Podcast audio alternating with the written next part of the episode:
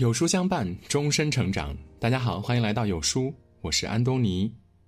今天我们要分享的是，养废一个孩子很简单，做到这七步就行了。父母最大的难处就在于，殚精竭虑也只可能教出一个普通的孩子，而哪方面稍不注意，就有可能养废了。育儿之路任重而道远，养大容易，成人难。不求孩子出人头地，但求孩子成人。在教育孩子时，家长要尽量避免一些错误的方式。养废一个孩子很简单，做到这七步就行了。第一，就是孩子打人时不制止。孩子在幼儿时期会有一些打人的行为，在他们看来是打招呼，把握不了轻重；在大人看来这是错误的。你的反应就是孩子的标准。他第一次打人，你摇头说这是不对的，他就知道这事儿不能做。而如果你视而不见，反而夸他很厉害，那他今后会变本加厉。没有哪个孩子一开始就会犯大错误，一定是他在犯小错的时候，你包庇他、纵容他，导致他是非不分、黑白不辨。美国作家珍妮·艾里姆说：“孩子的身上存在缺点，并不可怕。”可怕的是，作为孩子人生道路上的领路人，父母缺乏正确的家教观念和教子方法。第二是孩子偷窃时不教育，孩子的偷窃称不上是偷，他觉得自己是拿，但是多次行为之后就会变成偷窃了。《伊索寓言》中有一则故事，讲的是一个小偷被抓到之后被判处了死刑，临死前他要求见母亲一面。母亲来到监狱后，他说有话对他说，要求他靠近。当母亲靠近之后，他狠狠地咬下了母亲的耳朵。他说：“小时候我第一次偷东西，你帮着我把东西藏起来。要是你当时制止我，我就不会走到今天。这个就是对你的惩罚。”老人有句话：“小时候偷针，长大后偷银。”指的就是孩子随意拿别人的东西，需要教育。随意拿别人东西的行为可大可小，就看你能不能把它扼杀在摇篮里。第三，孩子提无理要求时不拒绝。几年前曾震惊一时的留学生汪家晶机场弑母的案子令人唏嘘。在日本留学五年的汪家晶的所有开支都是靠单身母亲每月七千元的收入来支撑的。为了儿子的留学，母亲。把房子卖了。最后，当母亲拿不出钱来供他时，他竟然在机场捅了前来接机的母亲九刀。母亲用尽了全部来满足他的无理要求，最后换来的不是他的理解，而是一把刀。方家晶之后轻描淡写的说了一句：“我觉得母亲是在骗我，有钱不给我，不是没有钱。”当孩子接二连三的无理要求不断的被满足时，会加剧孩子的自私行为。等你真的无能为力，不能满足孩子时，他就会暴怒，歇斯底里。所以，家长在孩子提要求时就要分清合不合理，不合理的要求，第一次就要拒绝他。第四，孩子犯熊时不管教。熊孩子的破坏力很惊人。而熊孩子的形成跟家长的无视有关系。看到一则新闻，一个熊孩子趁家长不注意高空抛物，结果把楼下价值一百多万的豪车砸穿了。车主找到家长希望理赔，结果熊孩子的家长说：“砸到人该赔人就赔人，关键砸的是车。”什么？难道砸到车就不打算赔了吗？还反咬车主说：“你那个车停在指定车位了吗？”记者问他：“你们没有教育孩子不可以随便扔东西的吗？”家长更是语出惊人：“你们觉得两岁的孩子他能接受教育吗？”很难想象这个孩子今后长大了会成为什么样子的孩子，因为他有一个是非不分的家长。电影《烈日灼心》中有一句台词让我印象很深刻：“人是神性和动物性的总和，但如果教育缺失，那人。”将只剩下动物性。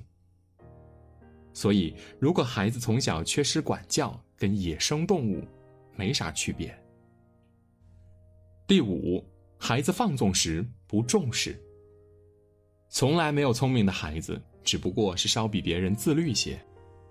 放纵的孩子一时爽，一直放纵，一直爽，最后又不断的在悔恨中度过。短暂的快乐都是有毒的，例如短视频、手游、电视剧。当你的孩子放纵时，而别人家的孩子在自律，这就是差距。今天看到一张图，一位高三寒门学子因为家中没有 WiFi，在寒冷的冬天坐在楼顶上借网读书。每天早上五点半起床早读，八点爬上屋顶读书。学霸在想方设法的学习，而学渣在床上假装打卡。没有人意识到孩子放纵时会有什么样的后果，直到他被同龄人狠狠的抛弃，才后悔莫及。所以，当你的孩子放纵时，千万不要因为贪恋一时的快乐而放纵掉了孩子的明天。你重视孩子的每一刻，都将成为他攀登时的垫脚石。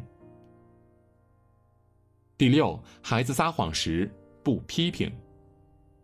研究发现，两岁时有百分之二十的宝宝会撒谎，三岁时有百分之五十的宝宝会撒谎。而到了四岁时，有百分之九十的宝宝会撒谎。虽然撒谎是孩子普遍的行为，家长不需要过度的担心，但是前提是要看撒谎的性质。在区分孩子撒谎的动机下，有效的引导孩子说出真话，这才是正确的做法。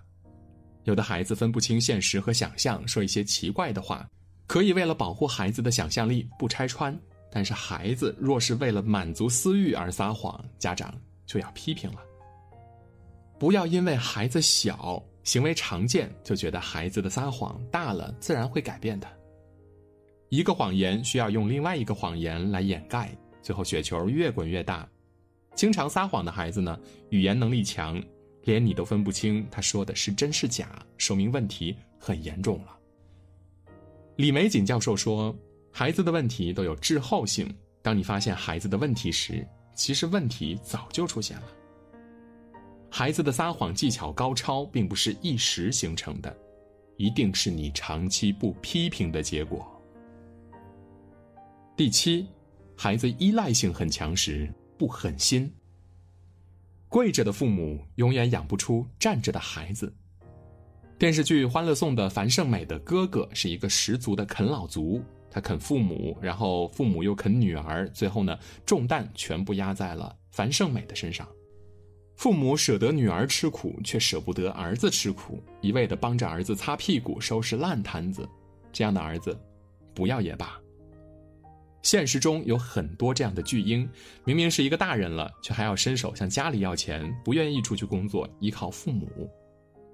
去年刷屏的八十四岁上海丁阿婆状告自己的海归儿子不出去工作，在家啃老。